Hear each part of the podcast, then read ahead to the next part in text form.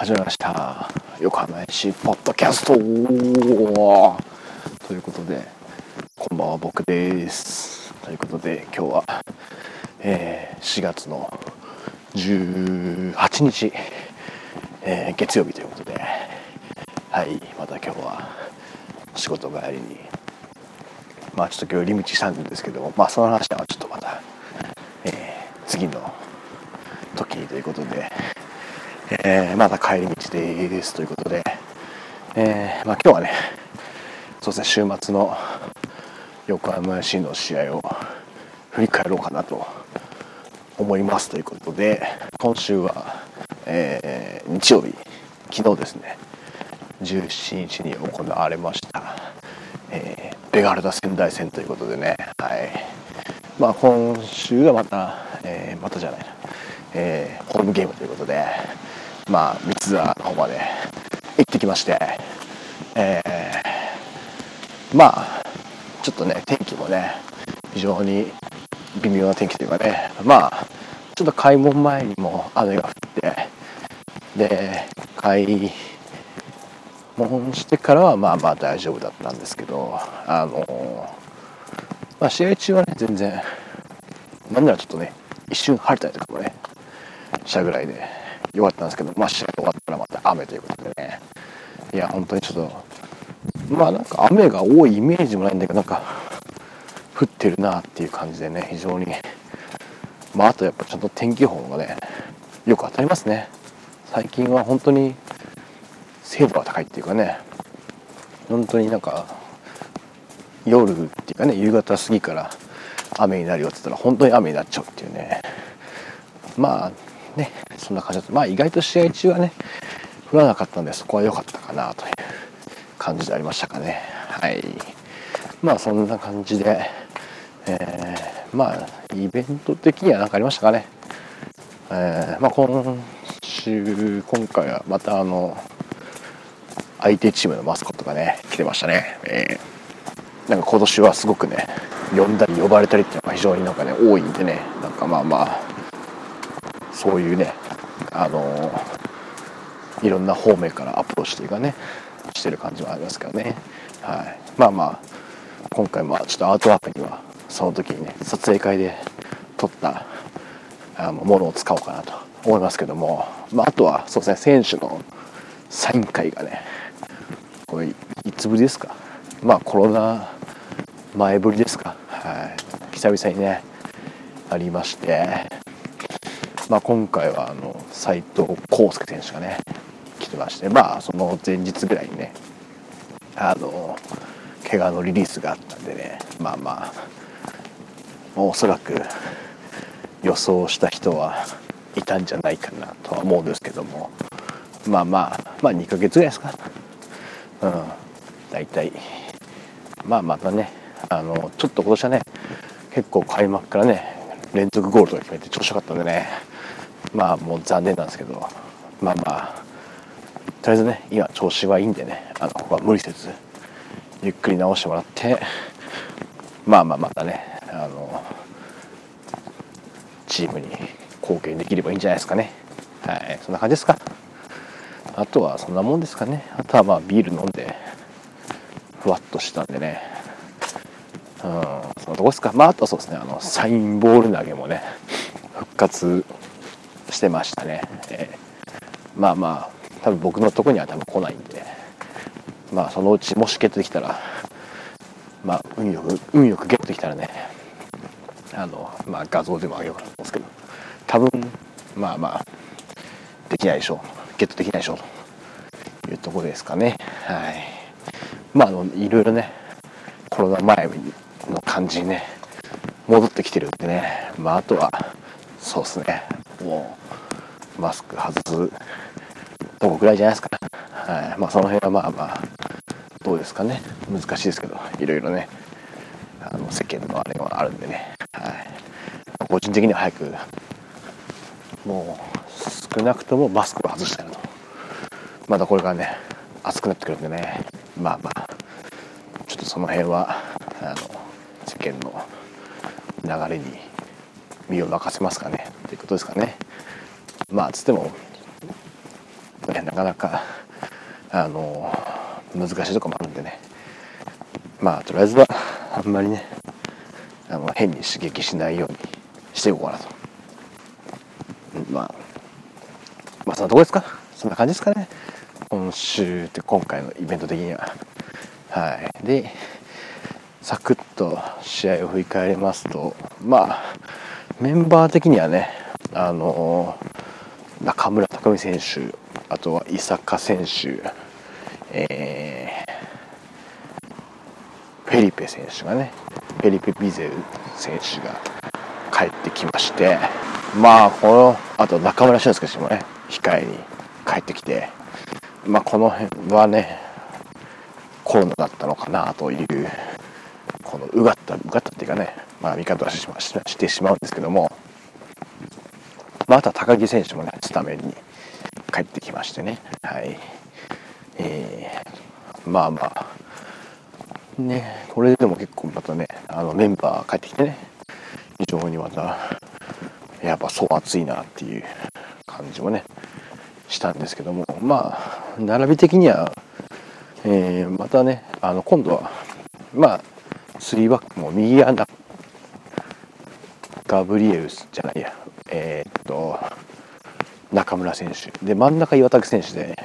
今回左ガブリエル選手っていうことでねあの組み合わせっていうか並びにしてきましたね。まあそうですねこのこの辺試行錯誤っていうかねいろいろやってみてもいいんじゃないかなと思ってますけどね。まあまあちょっとどれが正解かっていうのはなかなか何とも言えないんでね。はい。あとはそうですねあの安永選手がねまあスタメンとしては今年初めてですかね多分。はい。になりましてね。まあメンバーには結構継続的にね入ってたんですけどもスタメンとしては、えー、初めてということでねこの辺もちょっと期待にしたいなというところでしたかね。はい。まあそんな感じでまあゲーム的にはね前半の最初の方はね結構 いい形でね入れたんじゃないかなと思うんですけどね。まあこう徐々に徐々になんかこう仙台に、えー、うまくねあのー、ボール持たれたりとかしてまあそんなにねなんか仙台とかは前からねそのその前のジェフ戦とかねとかみたいに来る感じだったんですけどなんかこううまくねでもまああのー、やっぱりフォワードのね皆川選手とかあの富樫選手とかね特に皆川選手が結構ねしっかり前線収まるんでねそこからサイドに散らしてあとは両サイドの選手がね非常にこうスピードもあるね感じであの行ってましたしまああの中盤のね中島選手とかもね非常にこうミドルシュートミドルシュートとかもねいいもの持ってて結構ね徐々に徐々にちょっとやられてる感じがあってからの何分ですか20分前ぐらいですか？カウンターでボール取られたところからスルスルスルと攻められて最後は、えー、サクッと決められるってことでね。まあいいシュートだったんですけどね。うんまあ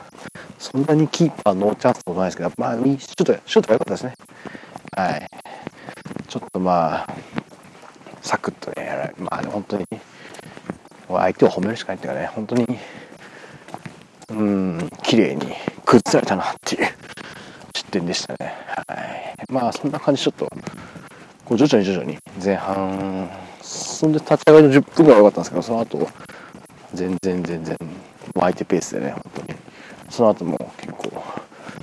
崩されましてね。まあ最後のシュートのところはね結構精度が低かった助けられたっていうのはあったんですけどね。はい。なかなかちょっと前半はあのボールも収まらないですし、まあ、結構こうサイドチェンジというか斜めのね逆サイドで展開するっていう形できたんですけどなかなかそこからねいけなかったっていううん、最後の精度もそうですね。ということで、えー、リードされて前半折り返しましてで、まあ、後半ですね3人かな、えー、まあ前半の最後の方にねちょっとガブリエルガブリエル選手がねあのちょっと負傷で、えー、変わってしまったんですけどそれと同時にこうまあちょっとねこの辺はあのガブリ選手はね、えー、前半の終了間際にちょっと負傷してまあちょっとその場で罰だってことでね。まあちょっとこれはまあ多分こう下半身系じゃないんで多分なんかこう顔面系なんでまあそんなにねあのまあ影響はあるかもしれないですけど長引かなきゃいいなと思うんですけどね。せっかくね吹きてきたんでねちょっとまたねディフェンスラインでねいなくなるのはちょっと痛いんでね。まああんまり大事に至らないことを言うだけなんですけども。まあそうで結局もう前半のうちに変えようかなしたところでまあ終わってしまったんで途中後半開始からってことで武田選手とであとは山下選手と伊藤選手が入って、えー、まあ小川選手がね一番最前線に行ってで山下選手は右ってことで、まあ、この交代がもうバッチリでしたね。もうここでスパッとね後半開始から2人変えれる山田監督は、これは本当にすごいなと。多分僕だったら10分ぐらいはねちょっと引っ張っちゃったと思うんでね。はい。これがもうバッチリ当たって、えー、まあ、後半何分ですかね、えー、ディフェンスラインの中村選手の、えー、ロングボール。これに、えまあ何ですかね。抜け出して相手の背後というかプルアウェイツですかね。難しい表現で言うとありますけど。抜け出した小川選手が、えー、そのままダイレクトシュートということでこれ同点ということで、まあ、これ多分前節のねあの千葉戦なんかもその時はガブリガブリエル選手だったかな？あの、ね、そのロン同じようなボールをねその時はちょっとボールが合わなかったんですけど今回はあのしっかり合ってねあのいいボールでしたね。そして本小川選手も本当に落ち着いてね決めてくれて。これで同点に追いつきましてでもそこからでノリノリでねあのまた左サイドで、えー、展開してゲームを作って、えー、高木選手の、まあ、持ち替えてちょっと右足でのアーリー気味のクロスに小川選手がもうドンピシャ合わして、まあ、これもね相手のディフェンダーをうまく越えて小川選手にぴったりしたボールね。左利きの高木選手がね右足で上げてくれるってことでね。いやこれは本当に。まあ本当にこれもその伝説の千葉戦とかのね長谷川選手のクロスじゃないですけどああいう形でねサイドで作ってで結構早めにねアーリー気味に上げたボールをしっかり決めてくれるってことでね。はい、まあ、これで完全に逆転ということで2対1、まあ、その後はねチャンスもあったんですけどなかなか決めきれなくて。まあまああのー、決めきれなかったんですけどもまあそんなにピンチもねまあちょっとあったんですけどね。まあでも正直な話逆に仙台の方がねメンバーを変えてから逆にあんまりねあのパワーダウンっていうかねそんなに怖さなかったかなっていうのは正直ありましたね。いやこれは本当にちょっと選手層の厚さっていうかねメンバーのあの違いっていうかねメンバー変えても変えてねパワーアップできた横浜 FC とねちょっとメンバー変えて、うん、パワーダウンっていうかね下仙台の差はあったかなっていう。まあねあの外国人の選手とかもねあのデサバトデデサバト選手でしたかね。あの辺はまあちょっと合流して間もないっていうのもあった。そういうね